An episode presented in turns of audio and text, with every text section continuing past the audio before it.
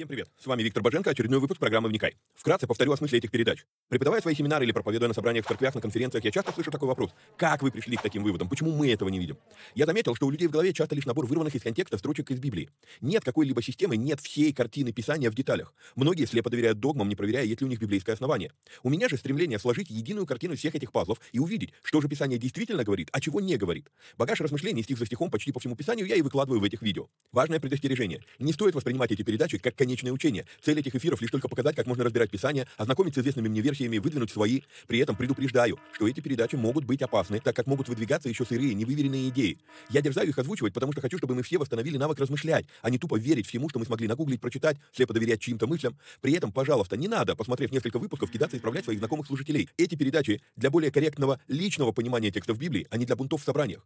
Писание действует через внутреннее преобразование, а не через громкие внешние события. В этих эфирах за беспрекословный авторитет принимаются только 66 книг канона Священного Писания. Второканон, Талмуд и прочие апокрифы мы можем рассматривать и часто рассматриваем. Но для меня они лишь мнения, которые имеют право на существование, но не являются глазом с небес. И да, я отдаю себе отчет, что и сами эти передачи тоже по своей сути апокрифичны. Теперь немного технической информации. К сожалению, времена, когда можно было рассчитывать только на Facebook и YouTube, ушли в небытие. Какие-то соцсети запрещают власти, какие-то соцсети сами запрещают нас. YouTube на Западе уже приобрел репутацию видео-гулага за навязывание своей повестки и подавление несогласных. И кто знает, что и кто еще надумает запретить нам или запретить нас. Видео-гулаг уже дважды уничтожал наши каналы. Поэтому мы ведем много разных средств коммуникации с вами. Если вдруг что случится с нашими социальными сетями, помните, что есть сайт успехвбоге.рф, где можно подписаться на рассылку и всегда быть в курсе новостей. На данный момент мы используем четыре платформы для видеоматериалов. Odyssey, Rutube, Zen и Rumble. Ну и пока еще используем видео ГУЛАГ. Ссылки на все эти каналы стараемся добавлять под каждое видео. Кстати, может кто не знает, но на видеоплощадках можно ускорить воспроизведение. Мне кажется, что я говорю довольно медленно, поэтому в записи можно смело ставить скорость в полтора раза быстрее. Помогайте нам находить отрывки, достойные того, чтобы выложить их в виде сторис, рилс, шортс, клипов. Если увидели хороший лаконичный отрывок, пишите в канале на телеге. Название видео, где увидели этот сегмент и какая минута. Эти передачи можно также слушать в виде аудиоподкастов. Подписаться на подкасты можно через успехвбоге.рф наклонная черта подкасты. Говорят, хорош тот учитель, после учения которого вопросов стало только больше. Вот я и стараюсь быть хорошим. Если после просмотра передач у вас возник вопрос, вы можете его задать в специальной группе на Telegram. Попасть в нее тоже можно через канал в Телеге. Кстати, все новости служения помимо сайта тоже публикуются в этом канале. Есть просьба. Социальные сети считают крутыми и начинают продвигать те ролики, которые досмотрели до конца, которые лайкают, комментят и которыми делятся с друзьями. В какой-то мере можно даже сказать, что когда мы делаем эти простые действия с христианскими видеоматериалами, мы помогаем распространению Слова Божьего. Алгоритмы соцсетей начинают рекламировать эти материалы, если видят, что вокруг них много активности. Поэтому, если у вас не убудет, прямо сейчас сейчас. Ставьте пальцы, подписывайтесь на канал, жмите колокольчик, комментируйте, обязательно делитесь ссылкой с друзьями и все такое. Поехали!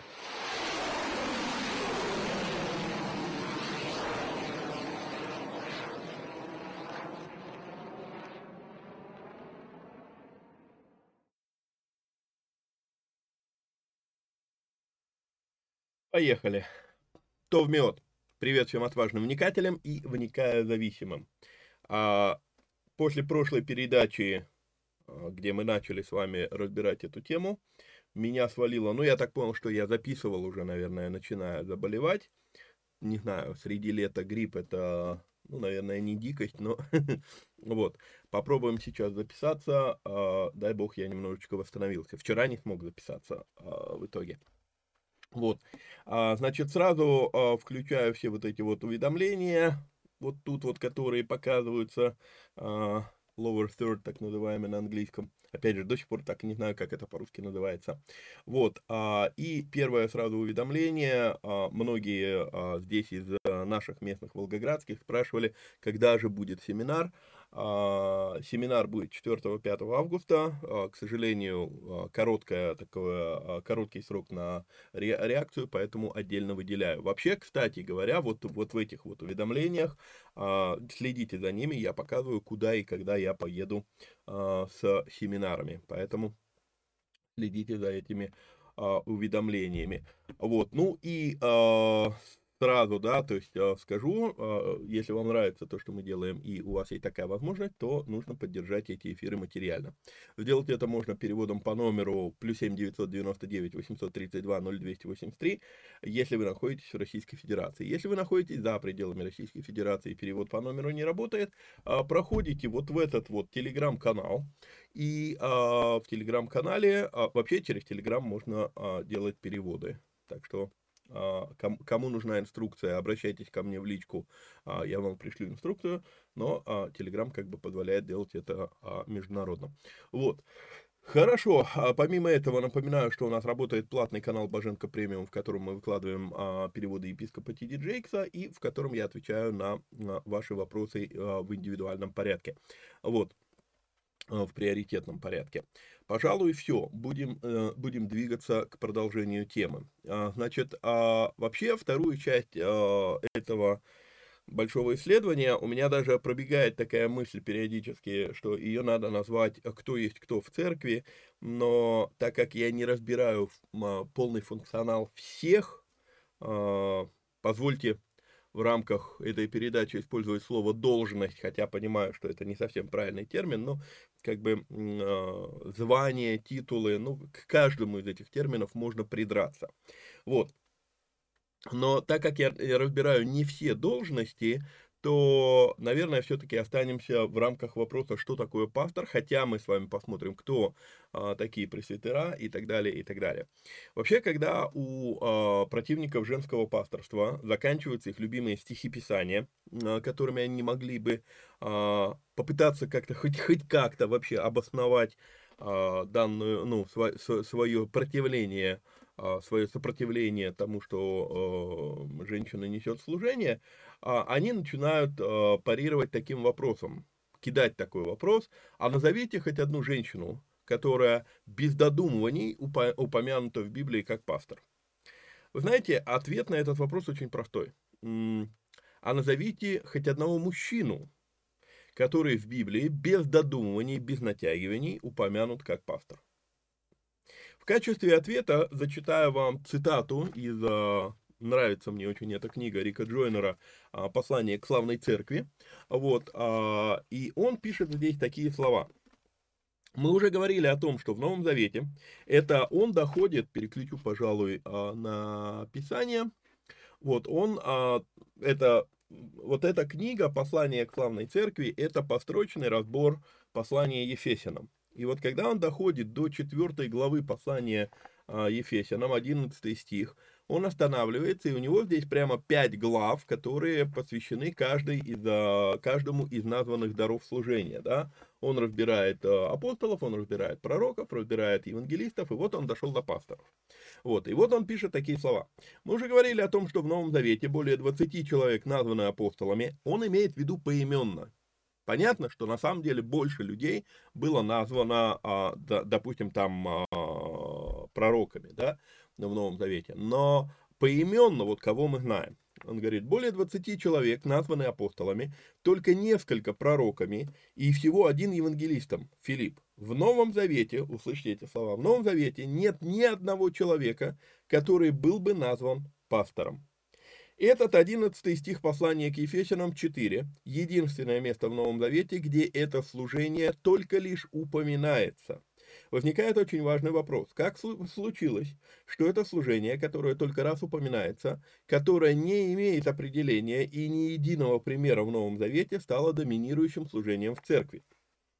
Чтобы ну, прочитаю сейчас еще пару абзацев, чтобы было понятно. То есть а, Рик Джойнер не аннулирует пасторское служение ни в коем случае. Услышите, что он говорит дальше. Во-первых, мы, мы не должны делать скоропалительного вывода о том, что это неправильно, или, по крайней мере, что это совсем неправильно. Несмотря на то, что в Новом Завете нет явных примеров этого служения, мы имеем подразумевающийся пример служения пастора, как и, как и всех остальных служений в самом Господе. Господь был пастырем, он, он вел и направлял свое стадо, и в первую очередь именно этого он ждет от тех, кому поручил такое служение. Дальше он уходит в разбор греческого слова «пойман», мы сделаем другой разбор, мой собственный. Вот, а, прочитаю еще одну вещь. В Новом Завете, он повторяет эту мысль, в Новом Завете ни единый человек не назван пастором. Очевидно, все эти функции должна выполнять команда. Очень, очень глубокая, мощная мысль. Мне, ну, поэтому зачитываю его. Очевидно, что э, эти функции должна выполнять команда. Не следует толковать это как равенство старейшин, мы будем сегодня разбирать с вами слово старейшина, э, как равенство старейшин и пасторов во власти и лидерстве. Модель лидерства, данная Новым Заветом, такова. Обычно один человек является лидером команды, как, например, Петр и Иаков в Иерусалиме. А, тем не менее, в каждом случае имеет место команда старейшин и апостолов. Ни один человек не в состоянии сделать для стада все то, что требуется от пастыря. А, тот, кто пытается в одиночку сделать все необходимое для людей, неизбежно плохо заботится о своих овцах. Очень, э, ну, такая пища к размышлению. Так вот, а теперь переходим, собственно, э, к, дальше к моему исследованию этой темы. Еще раз э, подчеркну, что Джойнер не отменяет пасторов. Если вы прочитаете всю эту главу, то он, а, он, он там дальше утверждает, что мы не можем сказать, что это неправильно по той причине, что сам Бог поставляет их, да, мы, у вас на экране. Он, кто? Бог, поставил одних апостолами, других пророками, иных евангелистами, а иных пастырями и учителями. Вот. А, поэтому больше вопрос, которым задается а, Джойнер в этой книге, куда делись все остальные? Почему получилось так, что в современной церкви, ну, должность пастора чуть ли не единственная, а, не единственно существующая. Но книга была написана 20 лет назад, она, если, если я правильно помню, первое издание на языке оригинала появилось в 2003 году. За эти 20 лет ну, церковь развивается, и очень много стало разговоров и, и об апостольстве, и все. То есть, а, ну, как бы, картина, картина потихонечку меняется. Так вот, а, говорили уже о том, что, по сути дела, получается, что, э, ну, даже прочитал я вам, что Джойнер говорит, да, у нас есть образец в виде Иисуса Христа. Вот, поэтому я цитирую Джойнера в данном случае чисто как попытка ответить на вопрос, а, назовите нам хоть одного мужчину, который без натяжки, без додумываний упомянут в Библии как пастор. Ни одного, кроме Иисуса. Вот. А, слово «пастор» вот тут вот один момент, который стоит поправить, в чем а, можно было бы придраться к а, Джойнеру. С другой стороны, он разбирает потом слово пойман и так далее, то есть он, он, он просто использует, наверное, риторический прием, когда говорит, что это служение упомянуто только один раз в Новом Завете и не имеет описания. Зачитаю из своего исследования. Слово «пастор» действительно только один раз встречается в английском переводе. А вот в оригинале слово «пойман» в Новом Завете встречается 18 раз. И практически везде, кроме послания Ефесянам, оно переводится как «пастух». Ну, на, на англи, в английской версии Библии оно переводится как «пастух». И только в Ефесянам вдруг появляется литургическое слово «пастор». Расклад используемых слов в англоязычных Библиях таков.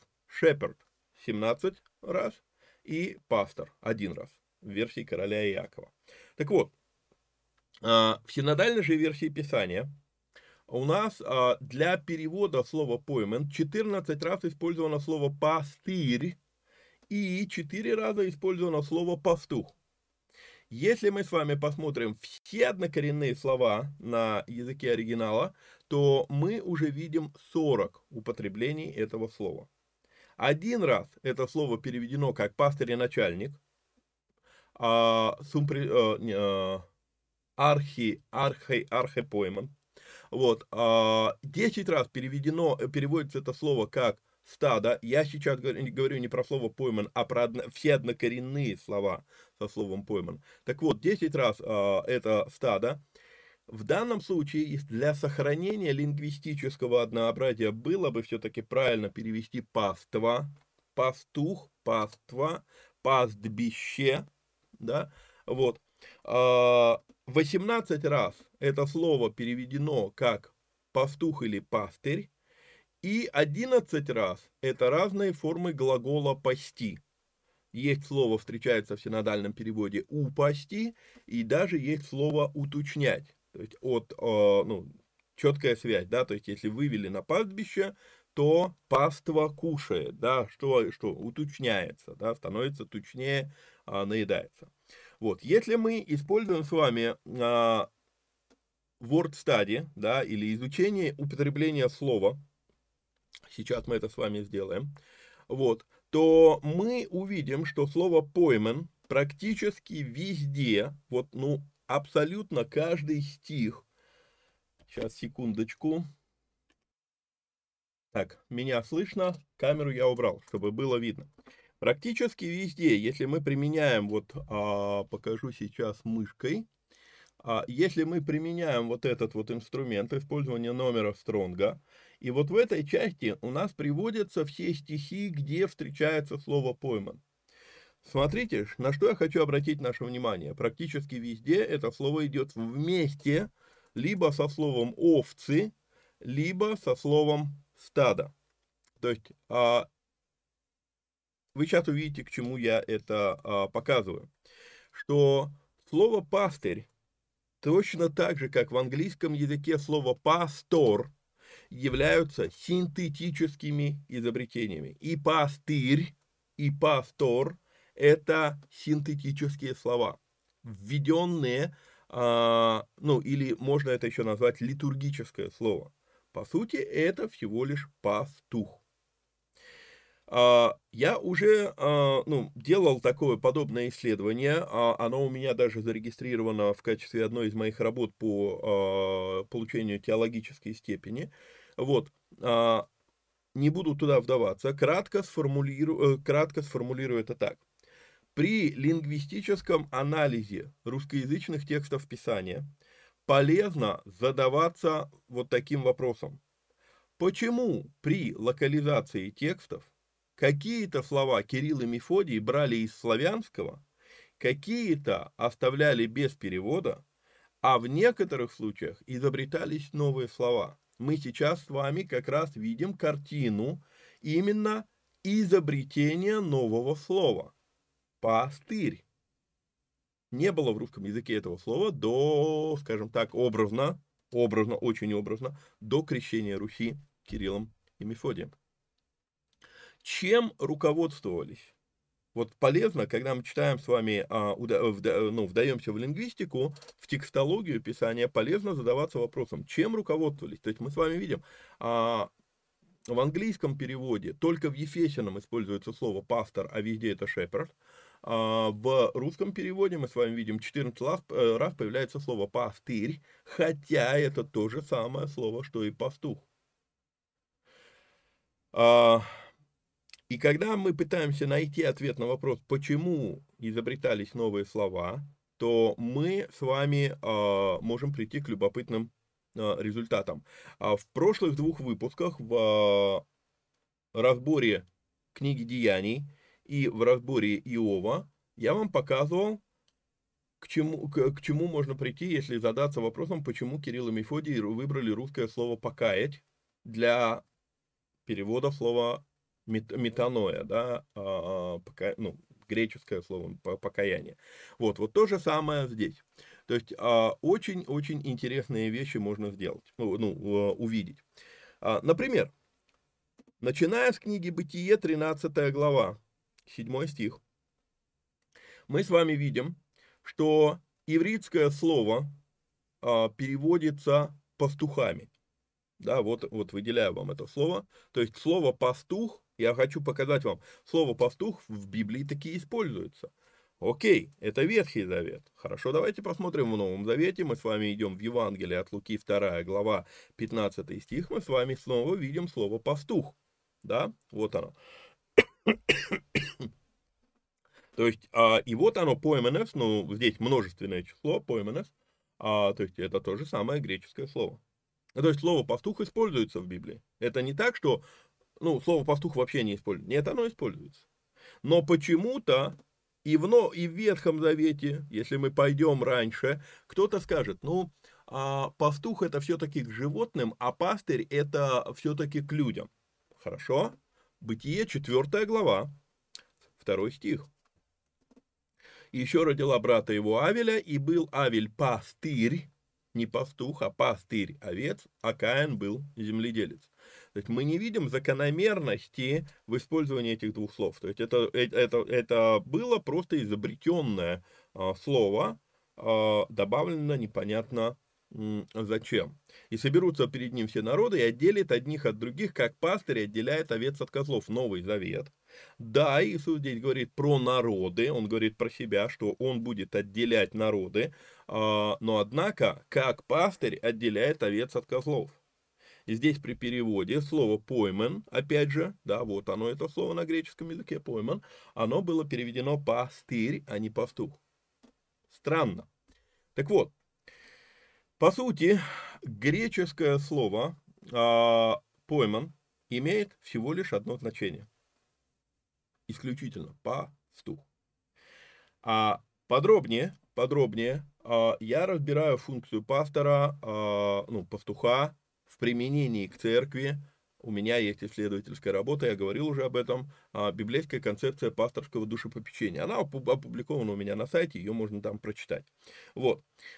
И в этой работе я, я прихожу к выводу, что да, действительно, Рик Джойнер корректно подмечает, что именно в Новом Завете, вот подчеркиваю это, именно в Новом Завете, и именно пасторская функция не описана никак. Мы видим примеры Иисуса, и мы видим пример пастуха, а не пастора. Вот. А, и помимо этого, многие будут удивлены, кто не, кто не читал эту мою исследовательскую работу, а, вы будете удивлены, но описание функции пастора на самом деле встречается в Ветхом Завете, а не в Новом Завете, и это Псалом 22, знаменитый Псалом «Господь пастырь мой». И я хочу, чтобы мы его быстренько пробежали. Здесь всего 6 стихов. Итак, «А, «Господь пастырь мой, и я ни в чем не буду нуждаться». Мы с вами обращали внимание на то, что э, вообще слово Господь именно вот в Новом Завете, оно применимо к Иисусу. Да, хотя здесь, да, в оригинале здесь будет э, тетраграмматон Юдгей Вавгей. Вот. А, но что многих людей вводит в заблуждение, что когда здесь говорится «Господь пастырь мой», мы думаем, что ну, это неприменимо на человека, это только к Иисусу применимо, это только к Богу Отцу применимо. Вот. Давайте посмотрим сначала функционал, а потом подумаем, насколько же корректно а, говорить, что это применимо только к Иисусу Христу, но не применимо к тем, кто несет пасторское служение. Итак, первое. А, горло все-таки болит, буду часто пить. Задача пастуха – видеть, в чем нуждается паства, и предоставить ей возможность удовлетворить нужду. То есть, определить, вот одна из задач, вот если вы, э, если вы спросите, если вы сами связаны с сельским, хозяйством, сельским хозяйством, вы знаете об этом, если вы спросите, ну, городские жители, то, ну, думаю, можно найти кого-то спросить, вам скажут об этом, что одна из задач пастуха видеть состояние стада и а, из, этого, из этого понимать, на какое поле повести на какой лук, давайте использовать слово лук, на какой лук или на какую траву повести свою пасту, повести свое стадо. Это э, определенные периоды в жизни стада требуют определенного вида травы для питания. Есть моменты, когда стадо заболевает, и пастух решает повести а, стадо на другую траву, скажем так, более лечебную. Есть питательная, есть лечебная. И вот это вот есть функция пастуха. Но в чем проблема? Нам очень часто, ну, по крайней мере, то, что я знаю про сельское хозяйство, а, нам это не знакомо. Это вот больше похоже, э, больше знакомо на Кавказе. Потому что на Кавказе многие держат свои отары овец, и когда они ведут свою отару, то он, он хозяин стада на Руси, из того, ну, вернее, скажем так, из того, что я знаю про сельское хозяйство, после э, колхозов и так далее, и так далее, это все было э, утеряно в том плане, что э, общественное, ну, колхозное стадо, это вообще отдельный разговор, а вот деревенское стадо, оно с каждого дома там собирается там по 5-10 овечек, и просто назначается какой-нибудь там не особо наделенный интеллектом э, представитель села, ну, просто вон иди куда хочешь, туда и веди. И у нас складывается такое впечатление, что пастух это следствие советской системы колхозов, что пастух, ну это так, это безграмотный человек.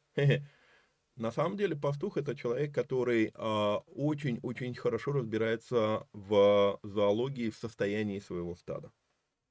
Так вот, а, перенося это на функцию пастора, а, я убежден, что основ, основной функцией пастора проповедь не является.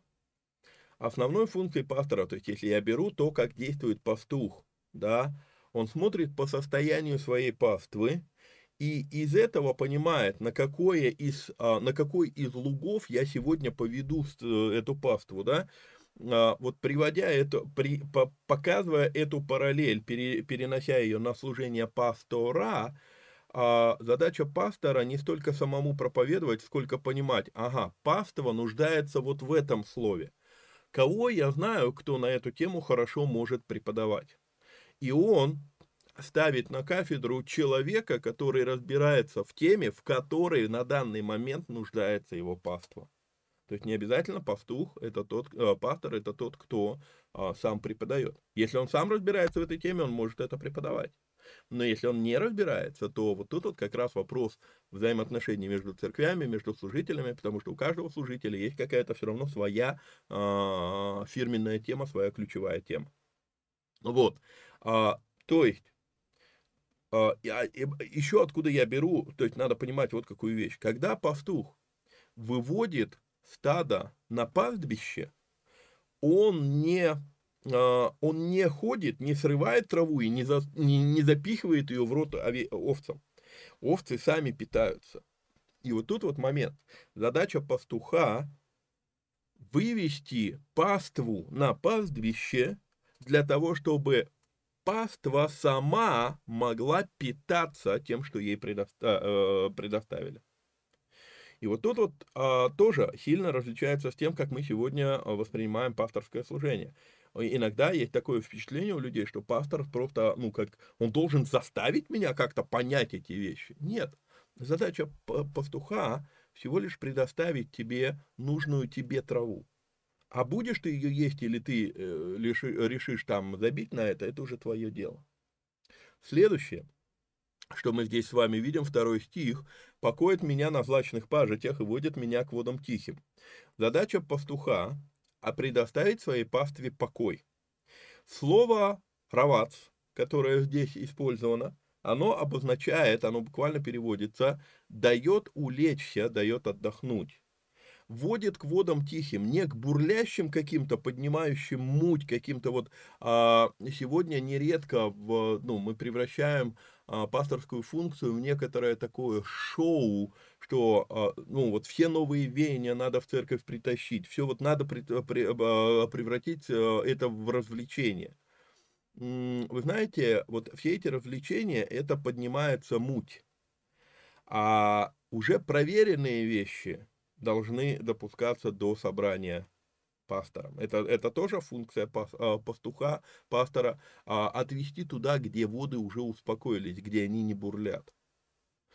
Третья задача. А, если пойду так, подкрепляет душу мою, направляет меня на стезе правды ради имени своего. Здесь все то же самое. Вот, э, следующее, что я здесь вижу. Если я пойду и долиной смертной тени, не убоюсь зла, потому что ты со мной, твой жезл и твой посох, они успокаивают меня. А, начнем с конца этого стиха. Твой жезл и твой посох. В оригинале, если посмотреть на этот, э, на этот стих, то допустимо прочтение наказания и опора, они приводят к раскаянию. А, получается вот какая вещь. Мы, мы, мы очень часто боимся, современный верующий боится этих вещей. Но, а, ну, слово наказание вообще как бы, да что такое, как, как можно в церкви говорить об этом? Нужно в церкви говорить об этом. И, и это тоже фан, функция пастуха. А, когда, а, заметьте, не если ты поведешь меня долиной смертной тени, а э, Давид здесь пишет, если я пойду и долиной смертной тени. Овцы э, любопытные животные, и человек в этом плане э, очень сильно похож на это. Мы знаем, куда не надо, но мы все равно туда лезем. И вот когда я оказываюсь, э, любопытно, что большинство исследований, которые я видел э, по поводу, ну, где упоминается четвертый стих, они либо разбирают долину смертной тени, что я не убоюсь зла, потому что Господь со мной, либо они разбирают про жезл и посох, что они успокаивают меня. Но не разбирается все это в совокупности, что когда меня понесло в долину смертной тени, у пастуха есть посох это то, на что он опирается, когда он ходит, опора. А жезл – это его инструмент. И жезлом он может, в принципе, и ударить овцу, погонять овцу. Он может, есть моменты, когда овца куда-то упала а в какую-то ну, трещину, а если они в горах находятся, то он этим жезлом, у жезла а, загнутая такая, а, ну, загибается палка, да, вот, и получается некий такой, а, как сказать, полукруг. И этим жезлом он может, переворачивая, он может опустить жезл и подцепить овцу из этой трещины и поднять ее к себе. Вот, то есть это, а, это реально жезл и посох – это наказание и опора. И когда вот и то, и другое есть, когда у меня есть на что опереться в моем пасторе, и когда я, как овца, допускаю, что, что пастор может и наказать меня, вот это приводит к раскаянию. Это, а, это, это очень важная функция пастуха и пастора, слово пойман. Дальше. Тво, а, так, ты приготовил предо мною трапезу в виду врагов моих, то есть это защита определенная предоставляется пастухом для стада, вот, и умастил елеем голову мою, чаша моя преисполнена. Здесь надо понимать, что умастил елеем голову мою, когда мы а, говорим про помазание на царство, допустим, да, мы, мы сегодня очень однобоко используем термин помазание. Помазание, ну, отдельная большая тема, не будем туда уходить. Короче, в применении к овце, что делает пастух, зачем он поливает голову овцы а, маслом? Затем, чтобы, когда, когда ну, у, у овцы на голове шерсть, а когда эта шерсть, слипшаяся от масла, то в нее не, могут проле... не может пролезть гнус, мухи. И получается, что таким образом защищают глаза и уши а, от того, чтобы мухи, ну, не, не мухи, именно там а, другой вид гнуса есть, а, не оставляли личинок в ушах и в глазах у овец. И получается, что когда, когда гнус оставляет личинки, личинки начинают вылупляться, а, и начинается жуткий, жуткий чес, жуткий зуд в ушах. И поэтому овцы начинают, чтобы от этого зуда как-то избавиться, они, ну, по сути, можно сказать, они сходят с ума, и они начинают биться головой об камни и, ну, а, убиваться. И в определенной мере вот это тоже функция пастора, пастуха, защитить свое стадо от всех вот этих вот, э, опять же, возвращаясь к теме мутных вод, да, все вот эти новые, апостол Павел потом напишет э, поветрие учений в Ефесянам, как раз 4 глава, он говорит, зачем даны пять даров служения, и он говорит, дабы мы э, стали, не были увлекаемыми всяким поветрием учения. И вот это поветрие учения можно сравнить вот с этим гнусом, вот с этим с этими личинками, которые приводят к этому чесу. Уши чешутся, и, и люди начинают метаться туда-сюда, гоняться за всеми новыми веяниями. Другими словами, задача пастуха действительно сделать так, чтобы чаша была преисполнена, но питается овца из этой чаши сама. Только, только маленьких ягнят, если есть какие-то проблемы, кормят там с ложечки, с сосочки. Вообще, как бы, животные питаются сами. Задача пастуха только лишь предоставить возможность, вот сегодня вам на эту паству. Именно поэтому, прошу прощения, именно поэтому а, очень важная функция как раз того, чтобы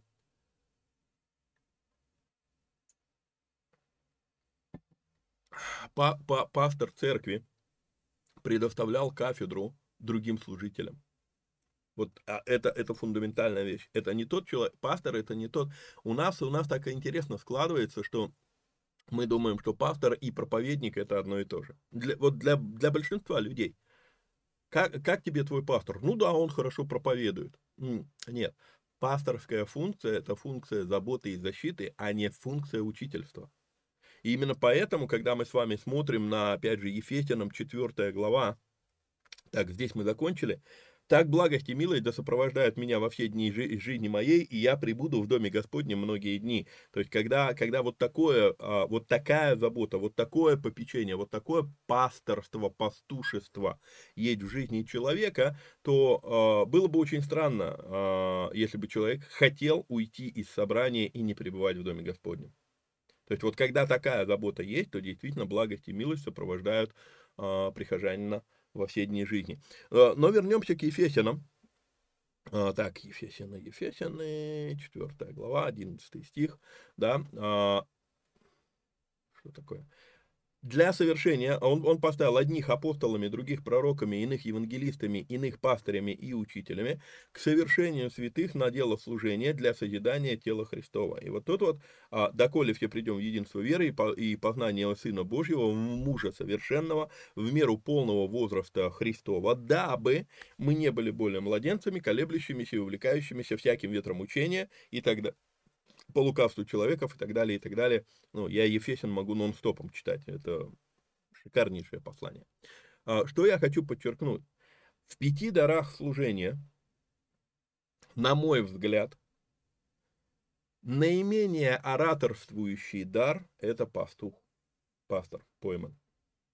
Апостол – это ораторствующий дар, который формирует, а, скажем так, догматику, доктрину церкви. Пророки – это те люди, которые, а, мы с вами уже неоднократно говорили, что в иврите слово «навии», что на греческом слово «профитес». А это слово не обозначает вангующий, это слово не обозначает предсказывающий там будущее.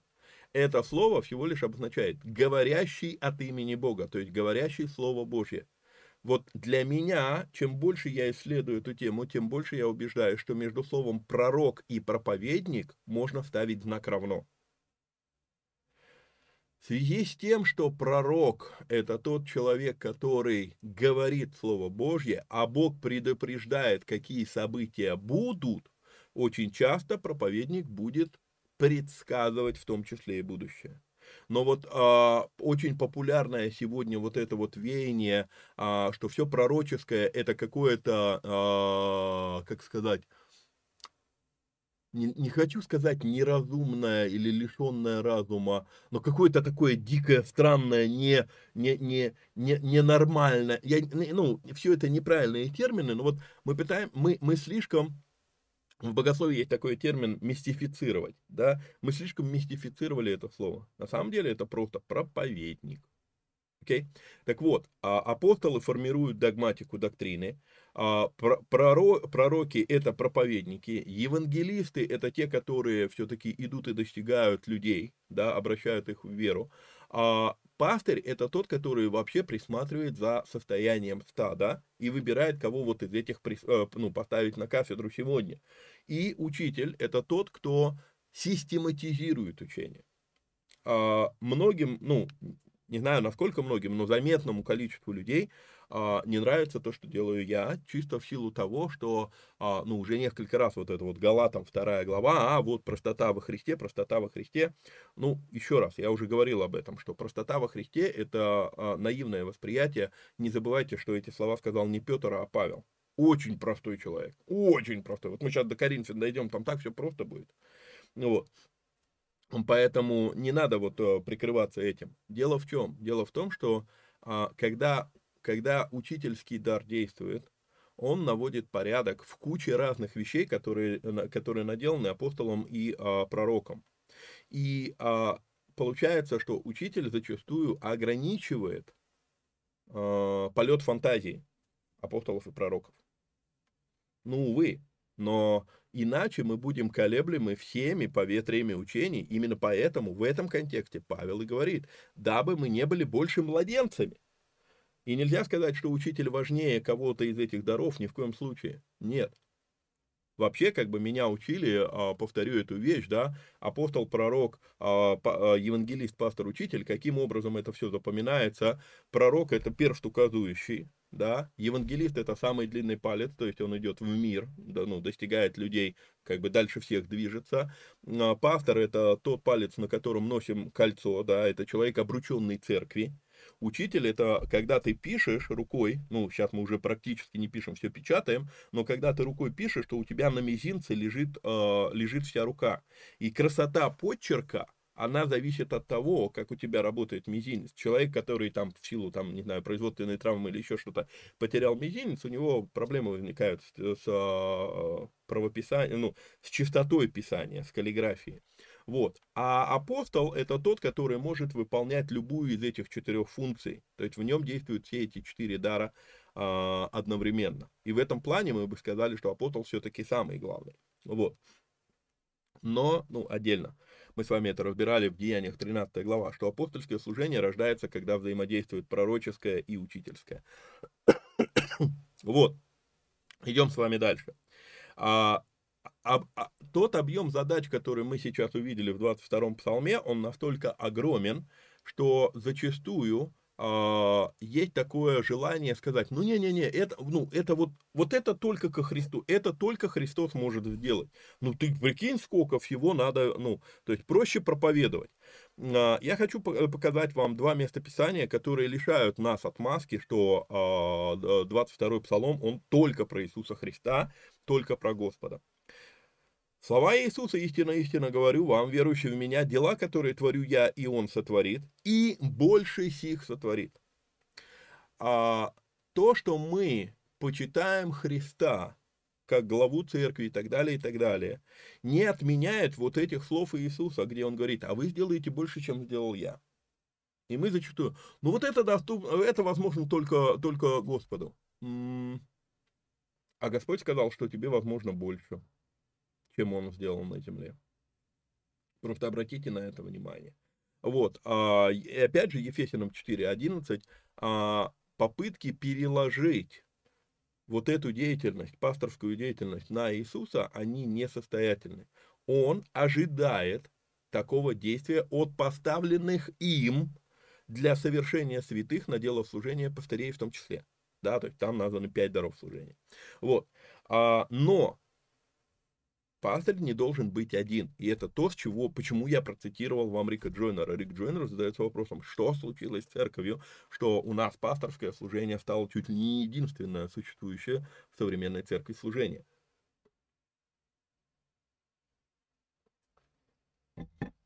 Если мы с вами, кстати, даже если мы говорим про пастухов, то профессиональное, профессиональное пастушество – оно подразумевает, что у пастуха есть подпаски. То есть это всегда коллективная работа. И вот это вот пять даров служения, они неразрывны между собой. Если, если пастор хочет иметь а, здравую паству, здравый приход прихожан, ну как церковь, как хотите это назовите, эклесия, будем использовать это слово. Вот, итак, читаю дальше свою, а, свою работу. Выведенные нами из 22-го псалма задачи пастора полностью подтверждаются лексиконом Тайерса. Если я... Давайте опять, наверное, вернемся в Ефесянам. А, Ефесянам 4 глава 11 стих, и отсюда возьмем слово «пойман». И откроем лексикон Тайерса. Я вам уже неоднократно показывал его, ну, сори, он на английском языке. Вот. То мы с вами здесь видим очень любопытно, что говорит а, лексикон Тайерса о а, слове пастор. Существительное слово – это будет у нас пастух. Это существительное, пойман. Я хочу, чтобы мы с вами посмотрели слово поймена, которое будет являться уже глаголом. Поймайна а, будет являться глаголом. Что? Ну, то есть, пастух – это существительное, а у нас в русском языке получается глагол «пасет», но что обозначает это слово «пасет»? Да, что это за глагол? Питать, кормить, присматривать за стадом, э, оберегать, хранить овец. А вот дальше, прям выделяю вам, ну, извините уж на английском языке, потому что, ну, русскоязычные лексиконы, ну, мягко говоря, грубо выражаясь. Э, править, управлять. Govern вот это второе выделенное слово govern, это слово, которое обозначает, а, ну, э, от, от него происходит слово правительство, government в английском языке. Rule – это рулить, то есть управлять, править. И любопытно, что это слово, а, буду вот так вот показывать, чтобы не закрывался экран, вот так мышкой, да? Смотрите, оно применимо к правителям. В то же самое время это слово обозначает предоставлять пажити для питания. Это же слово обозначает кормить. Это же слово обозначает нежно любить чье-то тело, служить ему, но стоит уточнить, в русском языке просто это ну, другое слово. Череш у нас, ну, я не знаю, как перевести череш, кроме как любить, а, нежно любить, да, а, поэтому уточню, в санитарном смысле. Ну вот, чтобы не было левых каких-то мыслей. И дальше предоставлять необходимое для нужд души. Пятое значение этого слова. Поэтому, а, как мы с вами видим, словарная статья вот, ну, в лексиконе Терса, она реально очень сильно противоречит перегибу в популяризируемой концепции пастора как лидера слуги. А, когда пастор сводится до уровня прислуги. Вот эта вот концепция, которая, не буду говорить, кто ее стал популяризировать, думаю, вы все знаете. В этой концепции есть определенный смысл. Однако, однако, очень часто с этой концепцией перегибают. Да, слуга в том плане, что предоставляет э, пастбище, да, но это не обозначает, что он а, ползает за каждой овечкой и запихивает ей тра травочку прямо в рот, на, жуй, или давай я за тебя пожую, я тебе дам уже пережеванное, ну тогда уже и перевари, и покакай, а мне дай а, питательные вещества. То есть вот нередко концепция лидер-слуга, а, ну то есть ей есть место, надо понимать, это, это верная концепция, но мы а, кидаемся в крайности.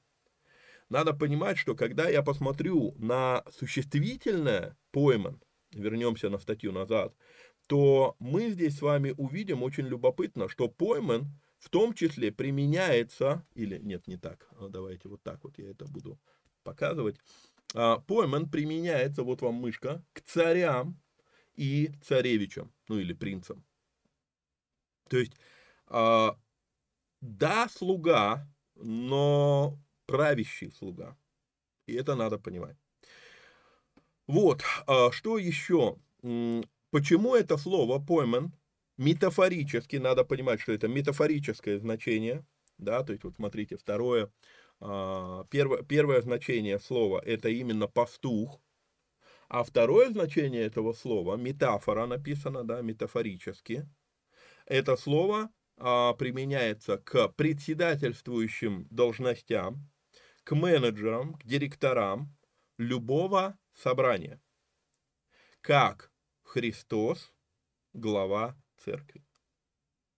Вот слово пойман, слово пастух, а оно становится намного выше, и теперь мы начинаем с вами понимать, почему Кирилл и Мефодий вводят термин пастырь, потому что пастух не воспринимается как управляющий в обществе. Вот в русской культуре это, ну, как бы, ну, там, пасти может любой. Вот так сложилось. Поэтому они вводят термин «пастырь». Это тоже надо понимать. Так вот, когда я читаю дальше эту словарную статью, то в чем функция, почему это применялось к царям и, и э, принцам или царевичам? Задача, ну, задача пастуха на Ближнем Востоке была смотреть, э, ну давайте я уже, я это переводил, у меня шпаргалка есть, да, а, почему применялось к ним? Потому что их задачи были предвидеть атаки на паству, защищать паству от атакующих, лечить раненых или заболевших в пастве, освобождать попавших в западню или потерявшихся и любить их, проводить жизнь вместе, чтобы завоевывать их доверие. Вот я прочитал вам словарную статью слова «пойман». И тут стоит отметить, что типично мужчины и женщины по-разному относятся к задаче защиты. Надо понимать, конечно, есть и ограничения. Есть женщины, которые, проявляют, э, которые а, реализуют защиту через нападение. А, есть мужчины, которые а, реализуют защиту, а, закрывая грудью. Да? Но это исключение. В основном мужчина защищает, нападая на врага, уводя нападающего в сторону от своей семьи. А женщина типично защищает детей, мужчина защищает жену и детей. Женщина защищает детей и делает это, закрывая их собой. И когда вот ну, мы посмотрим на типичное различие того, как мужчины защищают и как женщины защищают, позвольте мне задаться вопросом одним. А, когда мы читаем Иоанна, 10 глава, знаменитейший стих, знаменитейшие слова Иисуса, скажите, здесь о мужской или о женской а, модели защиты идет речь? «Я есть пастырь добрый, пастырь добрый полагает жизнь свою за овец». Задумайтесь над этим. Дополним теперь еще функция пастора. А, Матфея 25 глава, 32 стих. Мы уже э, смотрели с вами этот стих, говорил я про него, что функционал поймана а, не упомянут, вот этот функционал не упомянут в словарных статьях, но он встречается в Писании. Задача а, пастуха, задача поймана отделить овец от козлов. Когда, когда это происходит? И очень интересно, как это перекликается, допустим, с тем, что Иисус рассказывает притчу про а, пшеницу и про плевелы. Помните, там говорится, слуги пришли, спросили, а давай выдернем плевелы? Он говорит, не-не-не, подождите, не надо пока, потому что вы начнете выдергивать плевелы, вы повыдергиваете и пшеницу. Вот придет время сбора урожая, тогда мы разделим. То же самое здесь. Ягнят и козлят можно держать вместе до той поры, пока у них не сформируются рога. А что такое форми- сформированные рога? Это а, период, когда они становятся половозрелыми для размножения, и у них начинаются сексуальные игры, у козлят, у козлов теперь уже. Вот. И вот в этот момент козлы могут серьезно ранить овец во время игрищ, а во-вторых, есть еще одна проблема, когда, а, как, вот когда они маленькие, козлята и а, ягнята, они питаются почти одинаково. Но а, когда козлы, а, козы вырастают, они могут питаться почти любой травой. А вот у овец рацион намного меньше. Они более придирчивы к тому, что они едят. И получается, что если вместе, в связи с тем, что овцы это достаточно нельзя сказать пассивное, умиротворенное животное, а козы это очень резкие, такие быстрые, шустрые животные, то получается так, что если я вывожу и, и, и, и, овец, и а, коз вместе в одном стаде, козы быстро пробегают, съедают всю вкусную траву, а потом они могут есть всю остальную траву. А овцы всю остальную траву не едят. И в итоге получается, что овцы начинают голодать. Вот.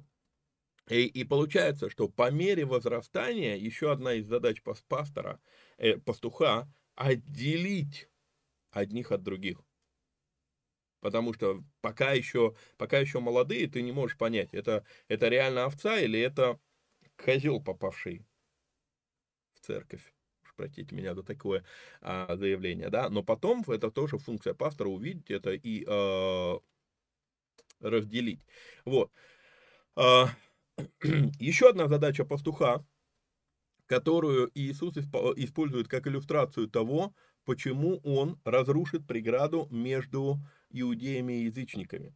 Он описывает необходимую ответственность пастуха периодически скрещивать несколько стад между собою. А, это у нас, ну, проще это будет увидеть в Ефесянам, а, вторая глава, 14 стих.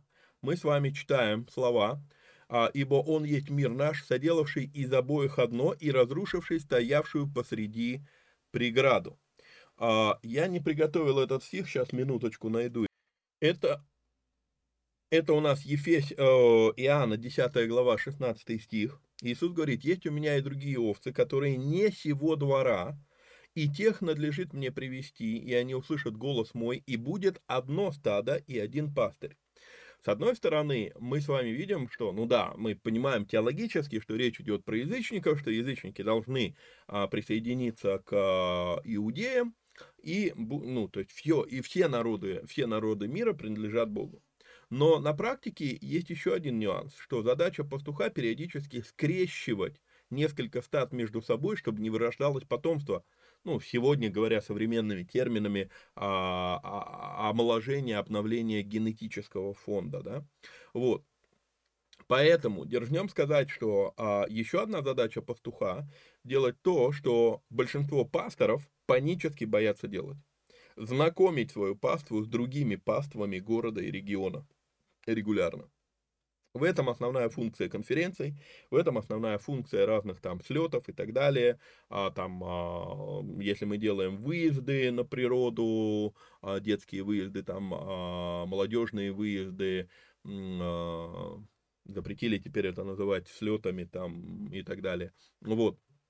А, короче, надо понимать, вот, вот этот функционал, я вам сейчас описываю в основном не кафедральное служение. То есть пастух это не тот, кто стоит с микрофоном на кафедре. А, не в этом его, ну, это не, не основная его задача. А дальше. Помимо всего прочего, хочу показать вам, что Писание нам, причем словами апостола Павла, Писание нам говорит, что у пастуха есть не только э, обязанности, но есть и права. Павел говорит, кто, пася стада, не ест молока от стада. То есть пастор не просто а, имеет право ожидать взаимности в заботе. То есть, понимаете, пастух, он не ждет, когда овечка подойдет и скажет, ну возьми у меня молока, там, или коза, да, подойдет скажет, возьми у меня молока. А, он не ожидает, когда она придет и скажет, слушай, ну тебе холодно, состриги с меня шерсть, да. А он берет это, по большому счету, без спроса. Вот, вот тут вот сейчас сразу прям можете ставить кучу хейтов, там разных, там несогласий, там дизлайков и так далее. Но давайте посмотрим, как это работает. Ну, пастух не спрашивает у своих овец, хотят ли они, ну, представьте себе молока, да, то есть он говорит, кто пася стада, не ест молока от стада. А молоко это так на минуточку, это а, то, чем овца кормит своих детенышей. Вот. Однако, если а, пастух правильно выполняет свои задачи, у овцы будет молока больше, чем надо. И вот тут вот момент, то те обязанности, которые мы сейчас обсуждали, что, э, что, что возлагается на пастуха вообще в практике, да, а, оно аукается тем, что паства действительно находится в изобилии. И когда паства находится в изобилии, то нет проблем вообще содержания пастуха. Это а, взаимоподкрепляющие такие вещи, взаимообеспечивающие. Вот. А, я уже в другом, в другом исследовании как-то говорил о том, что по большому счету функция пастуха или пастора а, это в какой-то мере чуть ли не бизнес-тренер для своих прихожан. То есть это, вот меня в этом плане бесконечно а, впечатляет то, как раввины это делают раввины относятся к своему функционалу не только, что это вот мне надо объяснить теологически, как это работает, а не только там, как, как быть святыми, не только как не вляпаться в грехи этого мира, не только вот эти все увещевания, да, но при этом а, раввины зачастую именно выполняют функцию бизнес-тренера в своей, в своей синагоге. То есть он, он берет человека и он подсказывает, он помогает человеку развить дары внутри него. Не дары, которые там, а, как их использовать в церкви, там, уме, у, у, пальцы двигаются, все, давай я те, тебя научу а, дергать струны, будешь там стоять на сцене в прославлении, да, а, а развивать дары таким образом, чтобы человек мог а, зарабатывать себе обеспечение, этими дарами. И, и тогда получается, ну, есть э, русская старая поговорка, да э, довольная телка дает больше молока. Я в данном случае телка, в смысле сельское хозяйство. Вот. А, то есть вот это тоже та вещь, которую зачастую, ну, она игнорируется в церкви. Но это тоже а, важная функция пастора, а, служителя. Но тут есть своя опасность что понимание э, вот этих прав пастухом может превратиться в корысть. И поэтому Петр предостерегает пасторов, чтобы они пасли стадо, 1 Петра, где у нас 1 Петра, 5 а, глава, 2-3 стихи, «Пасите Божье стадо, которое у вас, надзирая за ним». И вот видите, да, поэм, по, поэменейт, а, слово, да, поэм, поэмион, стадо, паства, пасите Божье, давайте так, э, чтобы было соблюдение лингвистики, да, пасите Божью паству, которая у вас, надзирая над ним, надзирая над ним, непринужденно, да, здесь, кстати, использовано слово епископонтес, э, отдельно чуть позже будем разбирать с вами, непринужденно, но охотно и богоугодно, не для гнусной корысти, но, и, и, но из усердия. И не господствуя над наследием, но подавая пример стаду. То есть Павел, э, Петр здесь говорит, что э, да, вы имеете определенные права по отношению к пастве, но если вы будете вести своим примером, то здесь будет э, ну, больше результата. И когда вот он говорит вот это вот э, слово «господствуя», да, э, вот это слово, использованное здесь, зачитаю, э, прав, э, это слово «правление», использованное здесь, подразумевает не принуждать. То есть, что делает Петр? Он говорит, да, вы имеете право, но сначала покажите собственный пример. Не подавляя, не заставляя паству делать то, что служитель ожидает от нее.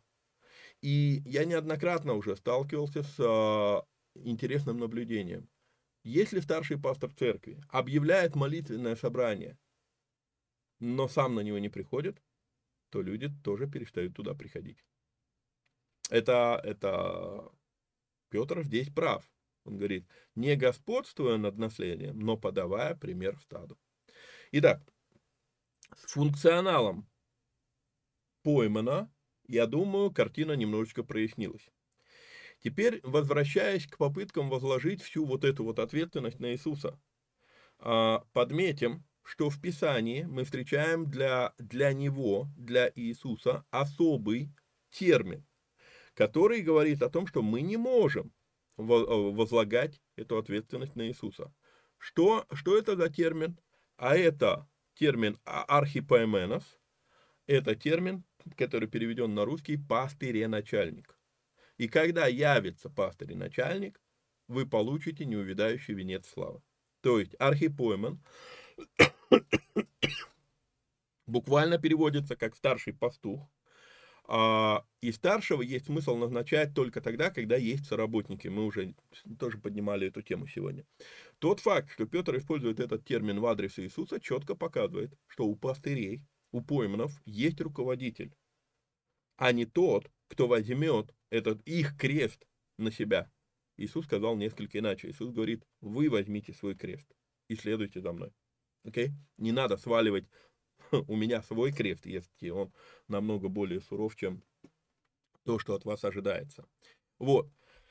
А, теперь перейдем с вами к следующей а, теме. В богословии встречается мнение, что слова пастор, пресвитер и епископ в Писании взаимозаменяемы. А, мы уже говорили, что слово пастор, именно пастор само по себе, вот это слово искусственное – и в литургической терминологии оно а, присуще только языкам-реципиентам. В языке доноре, в греческом языке, нет такого. И вот тут вот очень важно понимать вот какую вещь. Почему, почему я так много внимания обращаю на лингвистику, на текстологию и так далее. Когда мы строим свои догматы из терминологии языка реципиента, то есть вот в данном случае э, э, русский язык является языком реципиентом, да, мы говорили с вами, что в английском вдруг появляется этот, этот термин пастор, а, ну, английский язык реципиент, а язык донор какой термин использует? А он использует один и тот же термин, пастух, пойман, ну, терм, э, ну нет другого термина там. И когда мы начинаем на терминологии русского языка или на терминологии английского языка строить какие-то догматы, то ну, это очень опасное дело. Потому что мы строим э, догматику на том, чего нету в оригинале. Вот. Поэтому, для того, чтобы нам разобраться, являются ли термины пастор, епископ и пресвитер взаимозаменяемыми, нам нужно э, разобраться не с пастором, а с пойманом. Мы поговорили про этот термин. Прес, пресбутеров и э, однокоренные термины с ним – и термин епископос, то есть три термина, которые а, встречаются а, в языке оригинала. Итак, Сначала посмотрим с вами, сопоставимы ли слова пойманы пресбутерос. А, слово пресбутерос а, должно переводиться с греческого как старейшина. Будь то в вопросе возраста, или в вопросе стажа, или в вопросе должности. А, из, из 67 раз 14 раз это слово не переведено на русский язык, заимствовано. Мы с вами уже сегодня поднимали эту тему. Почему Кирилл и Мефодий где-то термины переводят, подбирают а, русские слова, старорусские слова для этого, где-то оставляют исходное греческое слово в данном случае. Почему это так? Вот давайте поразмыслим над этим. Итак, что же это за слово а, пресбутерос? А, а, подождите. А, нет, мне показалось. А, вот оно. Итак, пресбутерос. Если мы с вами еще раз возьмем инструмент исследования использования слова, опять переключусь, чтобы меня не было видно, но, но меня слышно. А, а, так, сейчас, секундочку.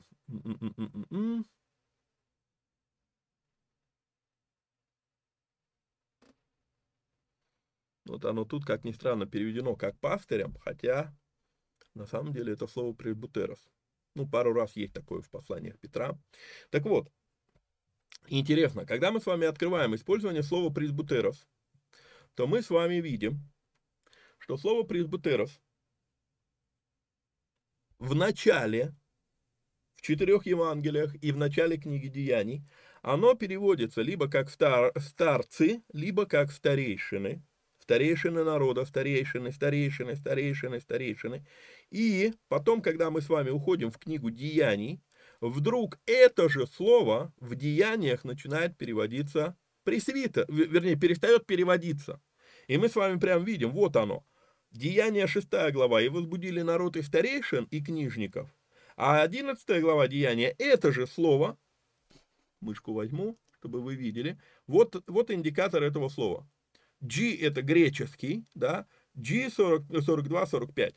Но этот же индикатор стоит вот тут, и слово переведено. А вот тут вот слово не переведено, оставлено пресвитер. Почему? С этим нужно разобраться. Итак,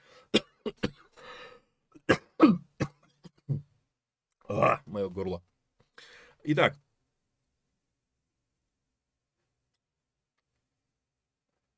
В силу того, что 14 раз в Новом Завете это слово не переведено, у нас со временем сформировалось искаженное восприятие этого термина. Давайте посмотрим, что же это за термин. Во-первых, в греческом языке это человек, занимавший административную должность в городском совете.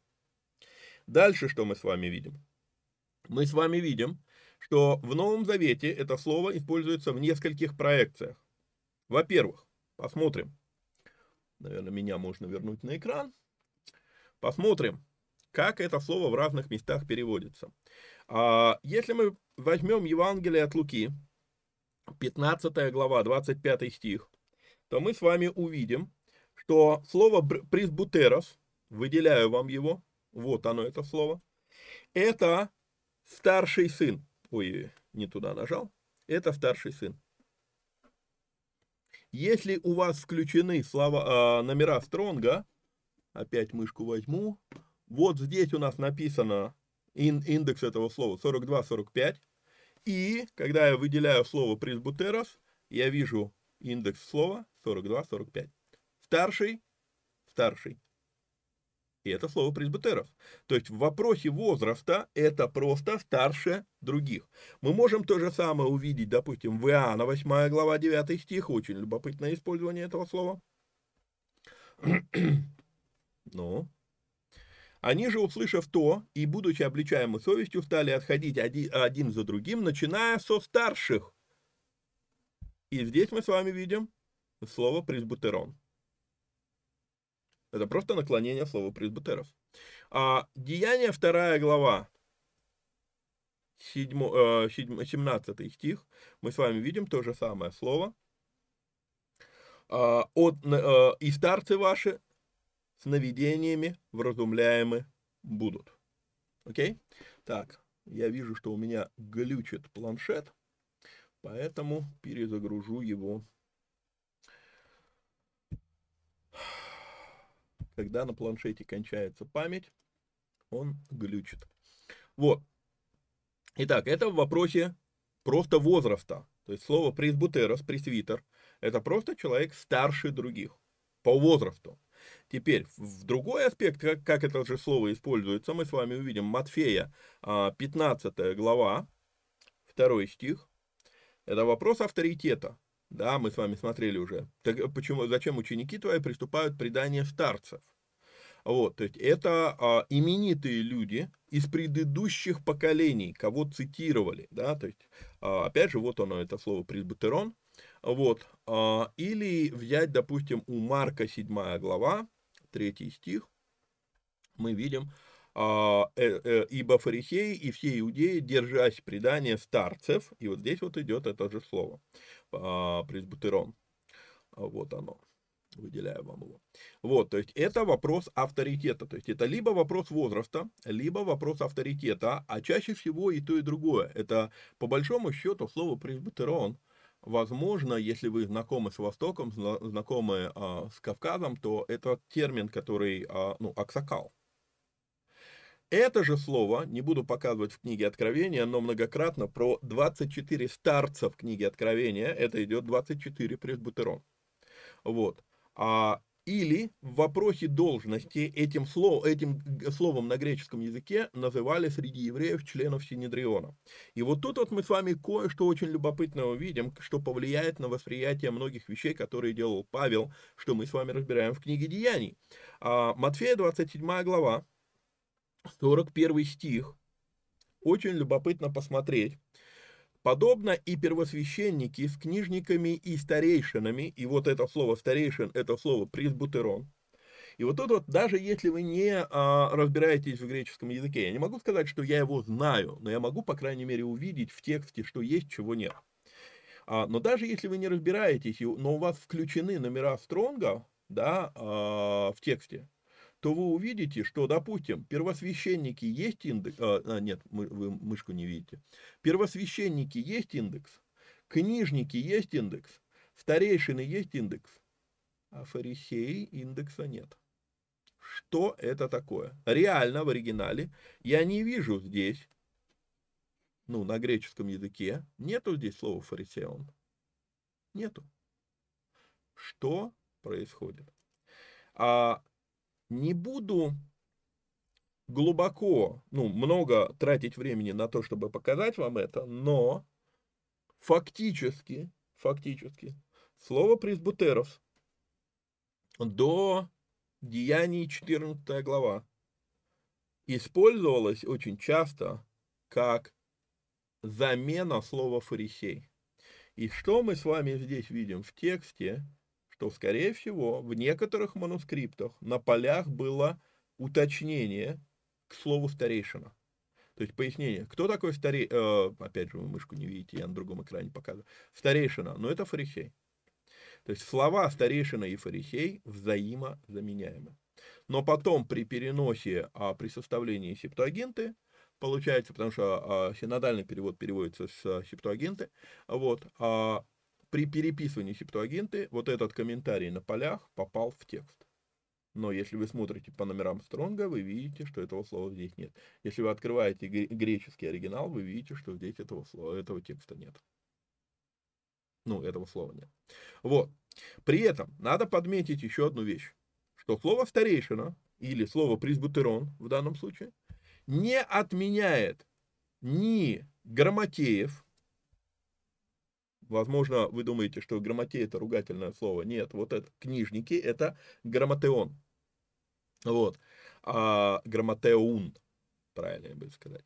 Вот. И не отменяет первосвященников. То есть, слово старейшина это еще один а, еще одно сословие, то есть а, это не, оно не говорит, ну, то есть, понимаете, нельзя сказать слово старейшина, имея в виду священника или имея в виду книжника. Это слово, это еще одно сословие. И в других местах мы увидим с вами, будет написано фарисей, а не старейшина. Вот. А, то есть это надо понимать. Так вот, а, говорил вам уже эту мысль. Деяние до 14 главы 23 стиха. Слово до, до деяния 14 глава 23 стих в Новом Завете слово пресбутерос используется как синоним слова фарисей. А, практически, практически а, мы не видим, что эта, а, эта функция, она является а, заменяющей священника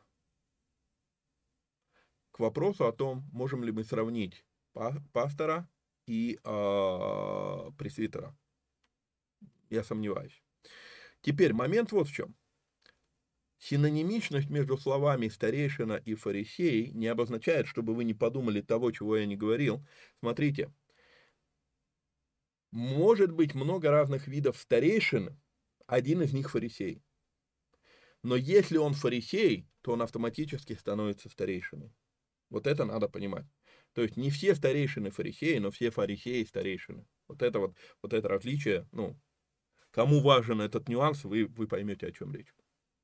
Вот. С учетом того, что Павел в новых городах всегда начинал свое служение с синагог, мы, мы, мы не можем исключать мысль, что дальше Деяние 14 глава, 23 стих, откроем с вами Деяние 14 глава, 23 стих, где перестали переводить слово пресбитерон на русский язык. Я не удивлюсь, если Павел, еще раз, приходя в какой-то новый город с целью открыть там, ну, начать там служение, а Павел в первую очередь шел в синагогу. В синагоге было два, два вида лидеров. Был смотритель синагоги и был фарисей. Смотритель синагоги – это тот человек, который а, является, ну, сторож не совсем правильно будет сказать, но у него ключи от синагоги, он администратор. А кто такой фарисей? Фарисей отвечает за учение в синагоге. Но он не администратор этого там здания там, и так далее, и так далее. Да? И вот тут вот есть разница между тем, что есть пастор, мы с вами говорили, пастор это в основном это административная функция. А вот проповедники пророки и учители. Вот это вот возможно и есть слово пресбутерос. Так вот интересно, что когда, если Павел, он идет в синагогу, и начи... он, он никогда не начинал свое служение с нуля, Единственное, где начинал он служение с нуля, это Афины. Мы с вами разбирали это в книге Деяния. А остальное он всегда приходит сначала в синагогу. И когда его уже из синагоги выгоняют, но кто-то с ним приходит. И когда, полагаю, рукоположив же им пресвитеров, я не удивлюсь. Вот а, буквально недавно в премиуме задали этот вопрос вчера, вчера задали в премиуме этот вопрос. Ну как получается, что если Павел ну, совсем недолгое время проводил, а, проводил в городах, и его гнали из этих городов потом, да, но мы с вами скоро дойдем до Коринфа, в Коринфе он провел полтора года, Потом он в Ефес пришел, в Ефесе он был два года. Но до этого, вот пока что он начинал, начинал церкви в Филиппах, в Фессалониках, там, а, в Верии, а, он начинает и быстро уходит оттуда. И возникает вопрос, как могли люди, э, во-первых, как могли люди проповедовать, а во-вторых, что они там проповедовали? А, не, нет такого, это сегодня я могу там прийти куда-то, дать человеку Библию, сказать, ну вот читай и проповедуй. Но у них не было в то время Библии. А как получается, что Павел приходит, 2-3 недели он проводит, а, 3 недели он проводит в Фессалонике э, и уходит оттуда, а потом пишет им письмо и говорит, а вы там герои веры, там вершите подвиги в служении там, и так далее. А кто там служил-то? И вот тут вот я все больше и больше прихожу к выводу, что пресвитеры – это обращенные из фарисеев люди. То есть они знают ветхозаветное писание очень хорошо, но они услышали от Павла корректировку своего мировоззрения, что надо отказаться от преданий старейшин, да, от старцев, вот, и понять, что Христос и есть тот Мессия, которого вы ожидали. И вот эти вот обращенные фарисеи, Потому что, ну, вот это вот в русском языке, когда ты читаешь, это спрятано от тебя, ты этого не видишь. Но когда ты начинаешь смотреть на греческий язык, стар, старейшины, старейшины, старейшины, старейшины, и вдруг рукоположив же им пресвитеров к каждой церкви. я достаточно сильно склоняюсь к мнению, вот так скажу, да, я подбирал термин, какое слово избрать здесь, склоняюсь к мнению, что э, старейшины и пресвитеры в Новом Завете это все-таки замена слова фарисеи обращенные из фарисеев становятся пресвитерами в, в, в Новозаветной церкви, в Первоапостольской церкви. И именно поэтому с 11 главы, ну в 11 главе там спорная вещь, а в 14 главе уже теперь появляется термин пресвитер. Но это то же самое слово, которое мы с вами видим еще аж с самого начала Евангелий, это слово пресбитерос. Так вот, теперь, что еще нужно подметить? Давайте все-таки пойдем в 1 Петра. Я обещал вам в 1 Петра обратить наше внимание на то, что 5.1 э, а, очень уникальная вещь. Пастырей ваших умоляю я, сопастырь свидетель, э, и свидетель страданий Христовых и соучастник в, в славе, которая должна открыться. Э, здесь мы с вами видим, вот оно, это греческое слово, пресбутерос. Сопастырь это сум пресбутерос. И дальше в этой главе еще будет э, пара раз, э, где сказано, где в оригинале идет слово пресбутерос, а оно переведено пастырь. Вот, пресбутерос переведено повинуйтесь пастырям. Так вот, эта ситуация, не, вот, вот, вот из-за того, что здесь пресбутерос переведено как пастырь, люди делают вывод, что, ну вот, видите, это равные понятия. Но если вы просмотрите все, вот я, я все, все установленные у меня модули, русскоязычные, англоязычные модули, я посмотрел, они здесь нигде не переводят пастырь, они переводят, вот оно, старейшина, да, therefore as a fellow elder, да, как сопастырь, как, как со-старейшина, a witness of Messiah's suffering and, and, and the one who shares in the glory to be revealed, I appeal to the elders, among you. Elder и пастор – это разные э, термины. То есть он говорит здесь к старостам, к старейшинам. Да, э, все, все другие переводы. Но я хочу обратить наше внимание, как Кассиан переводит это. Э, новый, новый, новый Завет в переводе э, Кассиана, он оставляет здесь этот термин.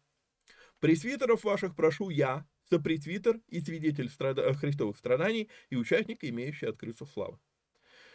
То есть у меня есть четкое основания говорить, что в данном случае использование слова «пастырь» в синодальном переводе не является никаким ни разу доводом для того, чтобы говорить, что слова «пастор» и «пресвитер» взаимозаменяемые слова.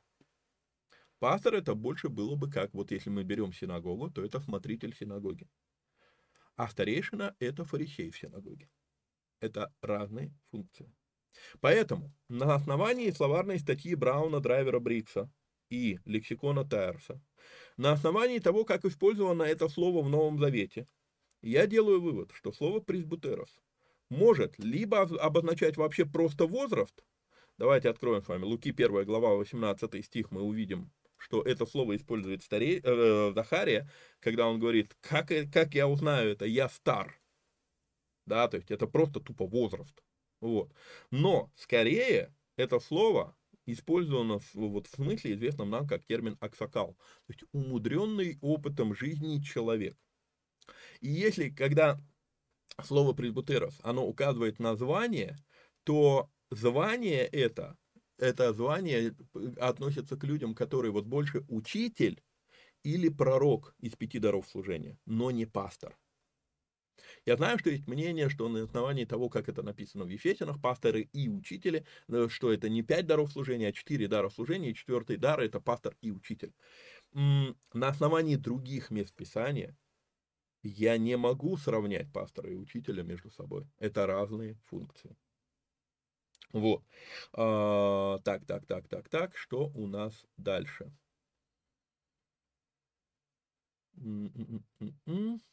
Э, дальше, когда мы смотрим лексикон Тайерса, то мы приходим к слову пресбус. Это тоже однокоренное от пресбутерос.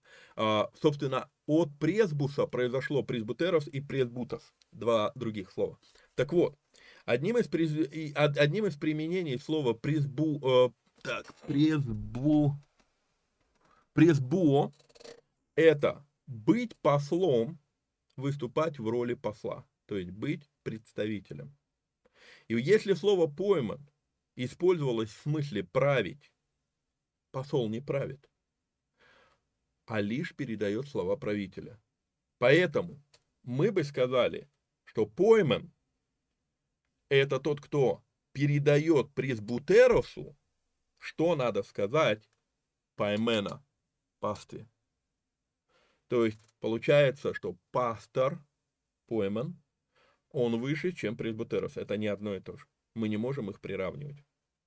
Поэтому деятельность старейшины или пресвитера включает в себя часть функционала пастуха, но не ответственность пастуха. Вот это надо понимать. Пресвитер не является полной заменой пойману. Дальше. Теперь попытаемся выяснить, можем ли мы сравнить слова пойман и епископос. То есть есть э, просто э, есть мнение, что, по, э, что э, пастор и епископ это одно и то же. Ну, так, где у меня оригинал? Не совсем это а, верное понимание. Идем с вами опять же в 1 Петра, 2 глава, 25 стих. И мы с вами видим, что Петр пишет про Иисуса, и он говорит, что вы возвратились ныне к пастырю, вот это слово поэмена, и блюстителю, и мы с вами видим слово епископон. Ну, изначальная форма слова епископос, здесь наклонение епископон. В оригинале я здесь четко вижу, что идет перечисление. То есть Петр перечислением здесь, он конкретно показывает нам, что слова пойман и епископос являются двумя разными гранями служения Иисуса, а не одна и та же грань. Иначе получается тавтология. Ну, тогда можно было сказать, что пойман и пойман. Поймана, поймена кай поймена. Нет, он говорит поймена кай епископос. Епископом. Это разные, это разные грани Иисуса Христа. Греческое слово епископос состоит из двух слов. И при анализе исходных слов мы получаем смысловую нагруз, нагрузку а, термина «смотрящий над» или русское слово «надсмотрщик». Но, но в русском языке слово «надсмотрщик» ну, негативно воспринимается, да, поэтому больше вот будет верно, как здесь и сказано, использовать слово «блюститель». Смотритель, блюститель. Так вот, согласно описанию функции Поймана в книге псалмов, разбирали это с вами, мы делаем вывод, что и епископов не может приравниваться к пастуху. В том смысле, что, да, пастух тоже является смотрителем и блюстителем над стадом, но это не делает любого смотрителя пастором. То есть у, у пастора функционал шире, чем у епископа. Идем с вами дальше. Сопоставимы ли теперь слова пресвитер и епископ? Вот это мы с вами увидим в первом Тимофею. Ой, прошу прощения, Титу, первая глава, пятый стих. Он пишет, для того я оставил, Павел пишет Титу, «А для того я оставил тебя в, Крите, чтобы ты довершил недоконченное и поставил по всем городам, и использовано слово пресбутерос, пресвитеров, как я тебе приказывал. Ибо если кто не порочен, муж одной жены, детей имеет верных, неукоряемых в распутстве или непокорности, ибо епископ, и вот тут вот мы видим, что так как Павел взаимозаменяет эти термины, да, вот оно, термин пресвитер и термин епископ, то есть по контексту мы понимаем, что для Павла это одно и то же. Вот пресвитер и епископ для Павла это одно и то же. Поэтому я могу приравнять термины пресвитер и епископ, но я не могу приравнять ни один из этих терминов к слову пастор или пойман. Вот. Читаю дальше. Мы приходим к выводу, что хотя пойман отчасти и пресбутерос, отчасти и епископос, однако это не, дает, не делает любого пресбутероса или любого епископа с пойманом. В качестве аналогии мы можем сказать, что яблоко является фруктом, но это не значит, что все фрукты это только яблоки. Понятие фрукт намного шире. Вышесказанное и построение предложения в Деяниях 20 глава, Деяния 20 глава, 28 стих, заставляет нас признать, что применяемая в некоторых союзах практика, когда епископ – это роль выше пастора, некорректна. То есть терминология в данном случае была бы не, ну, не, не, эта терминология не является корректной.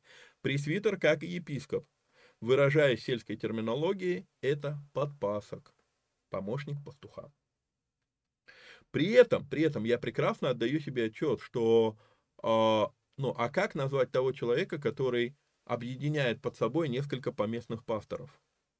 Ну, правильно было бы назвать апостол, но есть некое понимание, но это очень громкий термин. И поэтому, ну, как бы, терминологически неправильно называть этого человека епископ, ну ладно, пусть так будет, но чтобы не, ну, чтобы не называть этих людей апостолами. Но по факту, по факту, э, есть еще и доктрина такая, ну, э, ну, допустим, в нашем союзе этой доктрины не придерживаются, но есть доктрина, что апостолы, э, ну, закончились с э, первоапостольской церковью. Все, вот после, первоапостол, после первых апостолов, там, грубо говоря, в, уже во втором веке апостолов не могло быть. Я не, не придерживаюсь этой точки зрения, это, не, ну, на мой взгляд, неверная точка зрения, вот, а, но, как бы, вот, две причины, почему, а, почему сегодня епископов почему сегодня тех, кого надо было бы называть апостолами, называют епископами. Вот и все. Вот. Но дальше а, я делаю совсем коротенький вывод. Мы сейчас с вами... Ой-ой-ой. А, ну да, мы сейчас все-таки, я понимаю, что опять получилось полтора часа, но э, а, все-таки давайте вторую часть закончим сегодня, и в следующем выпуске будет уже третья заключительная часть этого разбора. Там мы уже все-таки поговорим про женщину-пастора. Сегодня мне надо объяснить вообще, что это такое, что это за служение. Вот, потому что я, чем больше я исследую эту тему, тем больше я понимаю, что, да мы не знаем вообще, что такое пастор. Мы не тех... Э, э, не тот функционал ожидаем от тех, кого называем пасторами. Так вот, даже если, вот окей, мы разобрали, что поймен, пресбутерос и епископос это не одно и то же, да, что все-таки это разный функционал. Пресбутерос и епископос, ну, можно приравнять между собой, но поймен сюда не приравнивается. Но даже если их и приравнять, вот хорошо, епископ, пресвитер и пастор, пусть они будут полностью взаимозаменяемые, как некоторые богословы говорят, а это всего, мы уже говорили об этом, да, а, в первом выпуске, что надо понимать, что есть разница между постулатом текста и допущением, что текст может быть обозначает, да, то есть это не является постулатом текста, ну, ну давайте допустим. А что это меняет? Где-то Библия запрещает, что женщинам быть епископами, где-то женщина запрещает, э, где-то Библия запрещает женщинам быть пресвитерами? Нет. Мы с вами, кстати, э, увидим, что именно, ну, а мы это с вами разбирали в послании Титу, что э, там используется слово пресбуст, э, пресбутов э, в адрес женщин, которым повелено учить добру. Повеление такое есть. Итак, Библия прямым текстом не дает запрета, чтобы женщины были в какой-либо из, из любой из этих трех позиций. Ни пастором, ни епископом, ни пресвитером. Запрет появляется лишь в преданиях старцев, а, ну, в смысле, в традиции церкви. Вот. А мы в этом плане становимся точно такими же, с течением вот за 2000 лет мы стали точно такими же, как фарисеи во времена Иисуса. Для нас предание значит больше, чем Писание, к сожалению. Встречается довод, что если сказано одной жены муж, но не сказано одного мужа жена, то это значит, что-то значит. И вот тут вот стоит поговорить еще об одной вещи. Есть такое понятие, как обоснование через молчание. Что такое обоснование через молчание? Но если Библия ни разу не называет, не говорит про женщину, как про пастора, значит, так как Библия об этом молчит, значит, это и не рассматривается. То есть обоснование через молчание. Сэм Стормс, один из сторонников этой точки зрения, он говорит, вы скажете, что это доказательство через молчание. Да, это так, но это оглушительное молчание. То есть, а, у, у Сэма Стормса довод какой? Что, ну если нас, вот если вообще ни разу, мы, кстати, в третьей части увидим, что Сэм Стормс жутко неправ. Нельзя сказать, что ни разу этого не встречается в Библии, мы увидим с вами яркий пример, вот, но вот в чем дело. А, как бы он говорит, ну если, если ни разу женщина не названа пастором, то это настолько оглушительное молчание, что оно само по себе убедительно, что Библия против этого. Но вы меня извините, если оглушительное молчание – это веский довод, то Библия, например, точно так же оглушительно молчит про то, можно ли в церкви использовать электричество во время богослужения. Разве это обозначает, что мы запрещаем а, электричество и сидим при масляных лампадах во время собрания? Или не менее оглушительно Библия молчит про, уж извините меня, про наличие туалетов.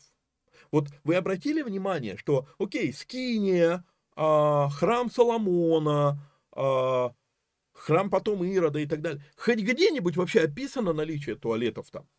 А прикиньте, там надо было проводить достаточно много времени. Как это вообще все решалось? Библия вообще оглушительно молчит про это. Давайте в, церквях туалеты запретим.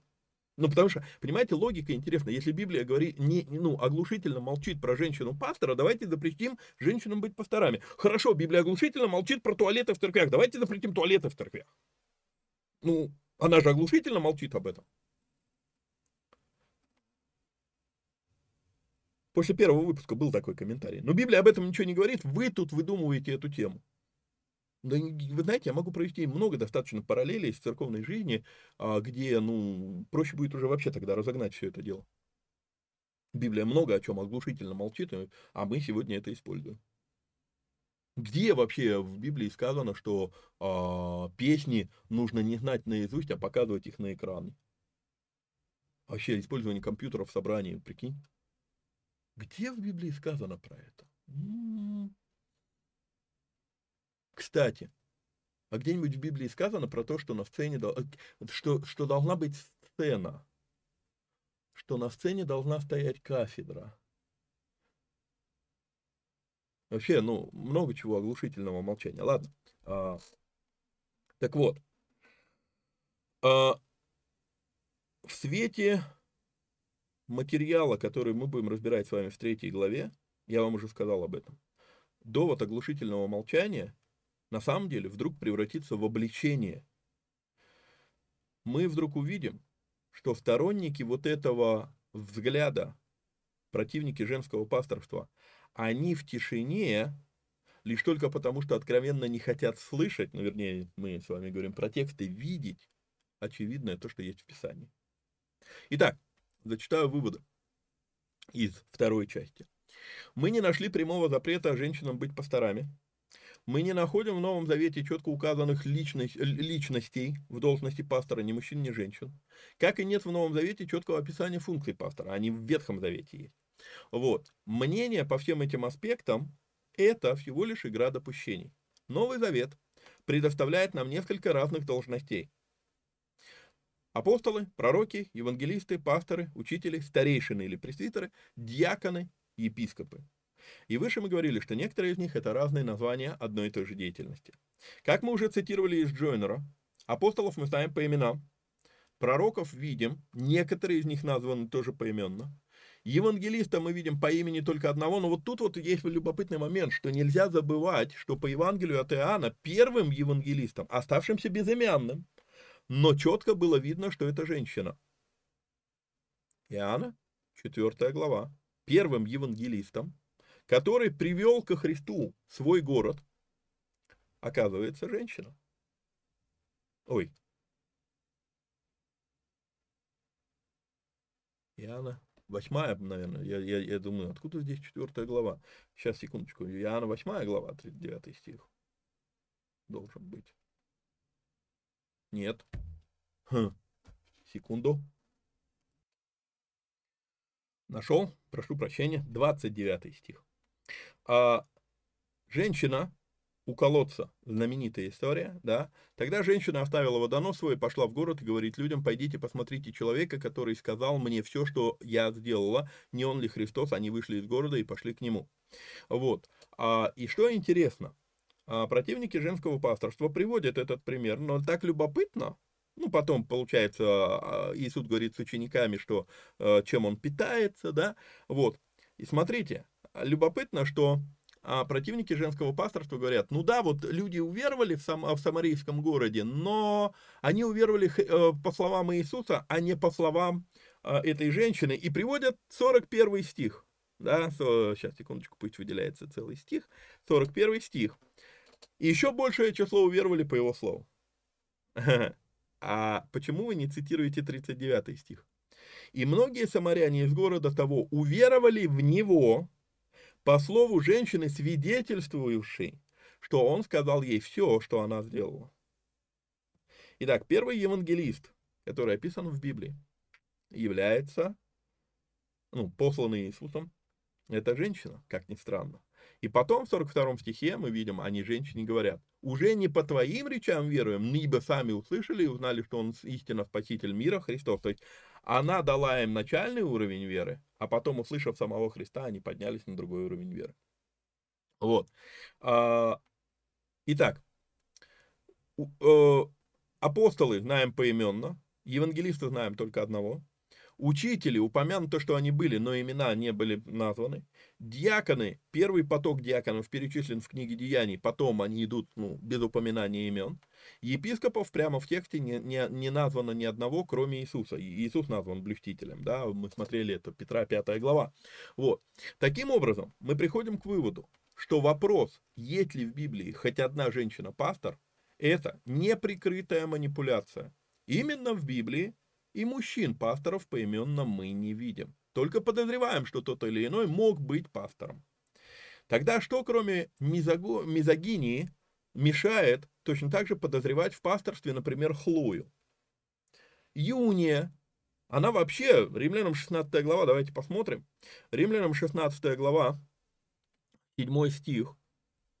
Юния, Приветствуйте Андроника и Юнию, сродников моих и узников, со мною прославившихся между апостолами и прежде меня уверов... еще уверовавших во Христа. А, текстологический анализ этого текста допускает двой... двойственное прочтение. Можно было бы сказать, они просто чем-то прославились, Андроник и Юния чем-то прославились между апостолов. Ну, что-то сделали, и апостолы про них везде рассказывают. Но интересно, что летописи церкви показывают, что Андроник все-таки был апостолом. И вот тут вот получается, что апостол и соапостол, она упоминается вместе с мужем.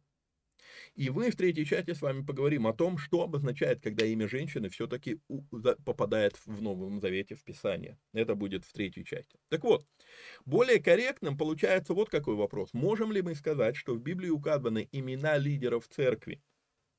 И что это за имена? Ответ – да, можем. И в этом списке однозначно всплывают в том числе и женские имена.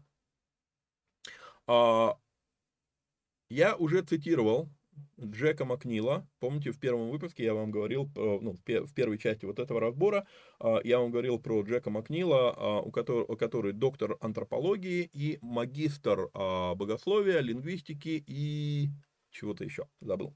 Вот.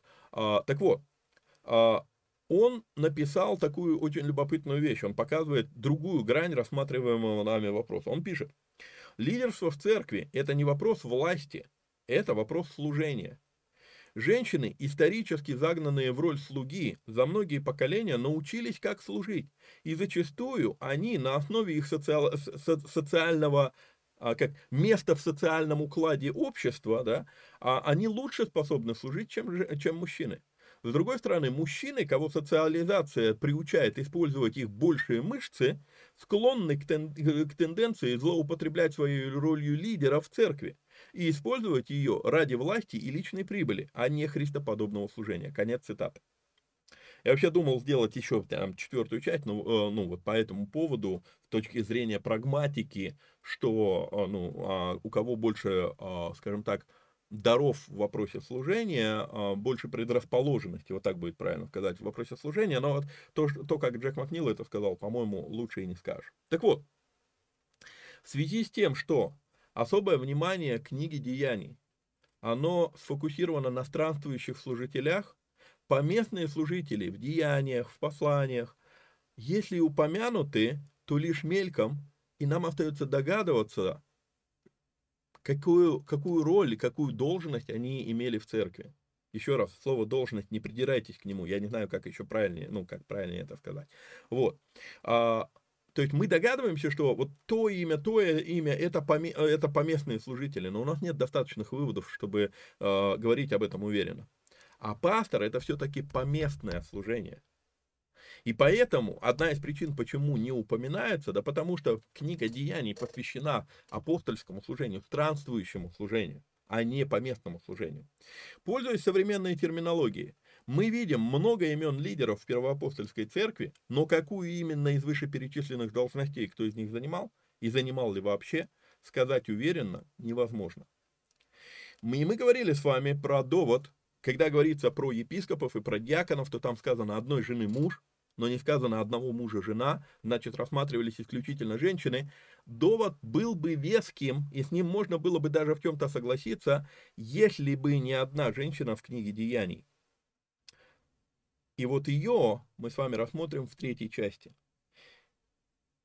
И на мой взгляд, после третьей части этого разбора, вопросы все снимаются вообще. Вопросы полностью, напрочь все снимаются.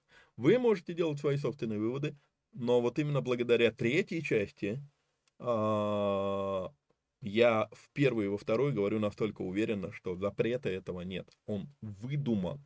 Он выдуман мизогиничными, шовинистическими э, настроениями некоторых людей. На этом на сегодня я буду заканчивать. Более-менее я восстанавливаюсь. Наверное, даст Бог получится в пятницу записать следующий эфир, где мы закончим с вами этот внушительный, внушительный разбор. Вот но уже просто уже реально хочется э, для себя самого раз и навсегда эту тему закрыть и больше к ней не возвращаться. Чтобы когда, если кто-то потом захочет спросить на эту тему, я скажу, вот там есть три передачи, иди смотри. и все. Вот. А, напоминаю, что если, если есть такая возможность, то а, нужно поддержать эти эфиры материально. Помимо этого, напоминаю, лайкаем или дизлайкаем, делимся ссылкой, подписываемся, проверяем там колокольчики, включены ли уведомления и так далее. А, до следующей встречи. Вникайте самостоятельно. Всех вам благ и благословений. Пока-пока.